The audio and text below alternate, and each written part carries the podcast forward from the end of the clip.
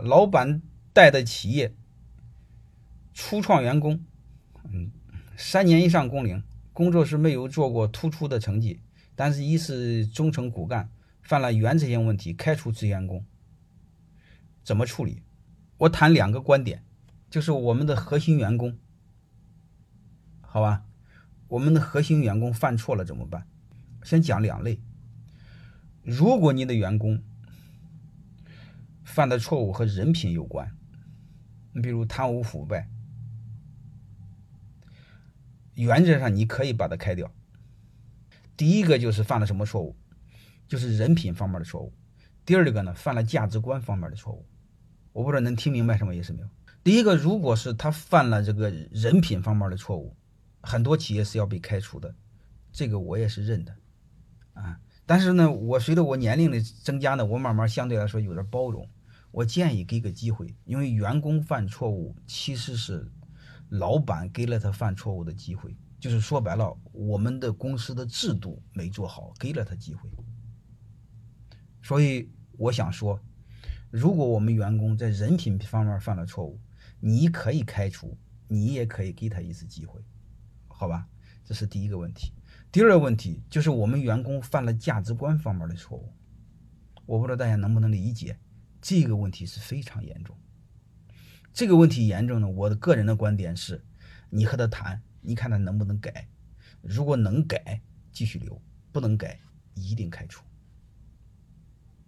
我不知道大家能不能理解，和人品和价值观方面这是这是人品两码事因为人都没有圣人，好吧？人是没有圣人的。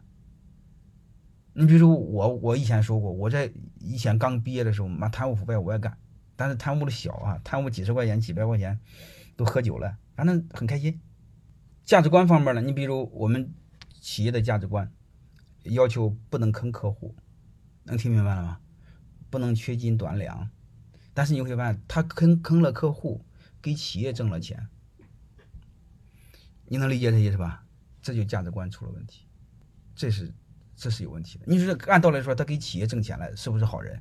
但是你看，他把客户给伤了，他让企业眼前挣了钱，但是未来没挣着钱。能听明白什么意思吧？这个是不可以的。但是这时候你会发现，在很多眼里他是个好人，嗯，但是这个你一定要明白，这是不可以的，一定会开掉。还有一个吃回扣。啊，吃亏后，他又是人品问题，又是价格怎么的问题，这个都要谈，啊，不管怎么着，我们谈两点，好吧？第一，人品有问题的话，嗯，如果是你企业内部管理不严，你给他的犯错机会，那你马上改，让也让他改，价值观也让他改，如果改不了，价值观是一定要开掉，啊，人品坏可以给一个机会，因为人品坏，他和你给他的犯错误的空间有关系，能明白吗？然后再来给你讲一个故事。因为我是黄明的独董，他给我讲过好多事儿。大概有一次，他和他的总裁价值观出了问题，啥意思呢？黄明我不以前你谈过吗？他是最具理想主义的老板，所以你会发现，有理想的人呢，这片土地上往往活得不理想。啊，他就是关注产品，产品质量，就是一用十来年不坏，将近二十年不坏。他的总经理你会发现，他讲究他任期内总讲究业绩好，利润好。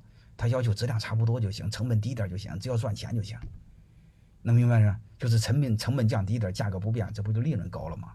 反正坏都是五六年坏，这个这个这个这个这个客户五六年坏坏五六年坏也正常嘛，客户客户也不会太在意，又不是一两年的坏，又不是马上买的坏，能听明白这意思吧？这就是价值观出了问题，所以黄明跟他聊聊了两年，改不了，大概是三年，为什么不能动他呢？下面的所有的总监都是他提拔的人，你能听明白这意思吧？这可严重了，他不敢开。